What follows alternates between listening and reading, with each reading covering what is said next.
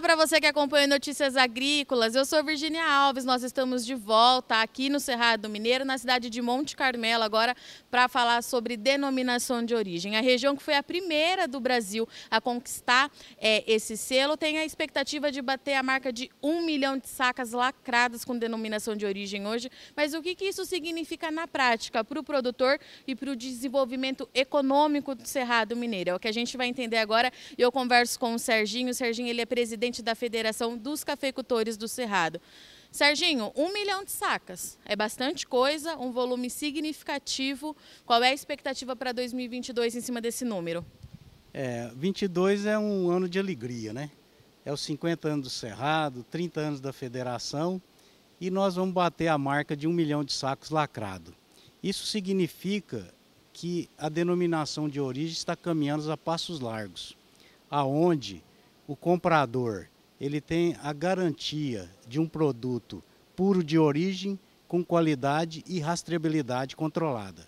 Serginho, vamos voltar um pouco na história, que foi em 2013 que a região teve essa conquista, e eu queria entender como é que foi esse processo, até vocês chegarem até aqui, né? Quando que vocês perceberam que era possível? Me conta um pouquinho a história da DO do Cerrado Mineiro.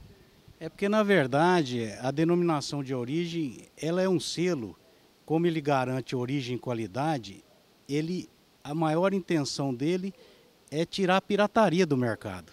Porque café do Cerrado Mineiro é um café conhecido tanto no Brasil como mundialmente como um dos melhores cafés do mundo. E a indicação de procedência e a denominação de origem, ela garante que quando o comprador do outro lado do mundo compra um café com esse selo, ele está garantindo realmente que ele está comprando uma mercadoria pura de origem. E também garantindo para o nosso cafeicultor da região do Cerrado Mineiro que o café dele está sendo vendido de forma honesta, está sendo levado para o outro lado do mundo para que o consumidor conheça esse produto de altíssima qualidade, pegue gosto por isso e demande cada vez mais, fazendo com que esse produto cada vez seja mais valorizado no mercado. E com isso nós cumprimos nossa principal função, que é valorizar o café e proteger o nosso cafeicultor. Sérgio, então, pelo que você está me dizendo, isso traz segurança para as duas pontas, para quem está no campo e principalmente para quem consome. É isso, eu estou te perguntando por quê. A gente vem observando que o consumidor final, seja ele no mercado interno ou no mercado externo, está cada vez mais exigente, cobrando respostas do setor produtivo e o café não fica de fora dessa realidade. É mais ou menos por aí que a gente tem que imaginar? É justamente isso. Quando a gente se fala em sustentabilidade, ele tem a perna social, ambiental e econômica. Você não consegue fazer sustentabilidade sem a parte econômica.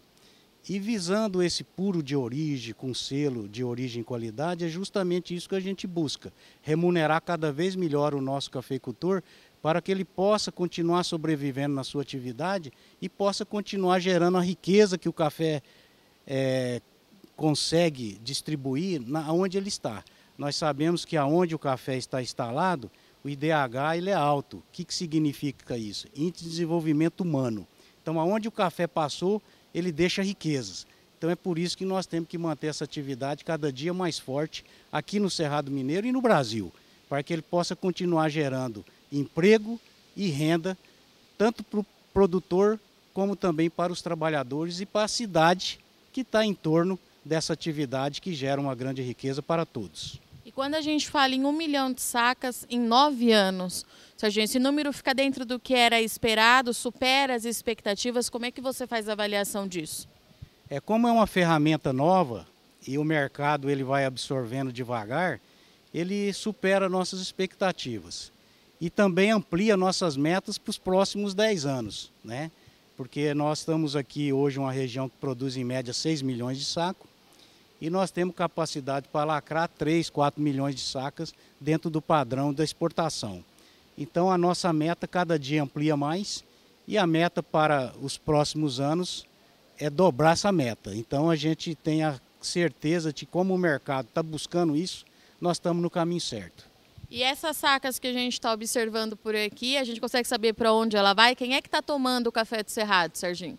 Quem está tomando café do Cerrado é uma grata satisfação que além do mundo lá fora está tomando café do Cerrado com denominação de origem, aqui dentro do Brasil também. tem muitas cafeterias e muitos torrefadores comprando café puro de origem, porque ele viu que a qualidade atende o consumidor. É por isso que é importante chegar na xícara o nosso café puro de origem, porque assim como o vinho, que o produtor pede um vinho Malbec de Mendonça, ele vai pedir um café do Cerrado Mineiro.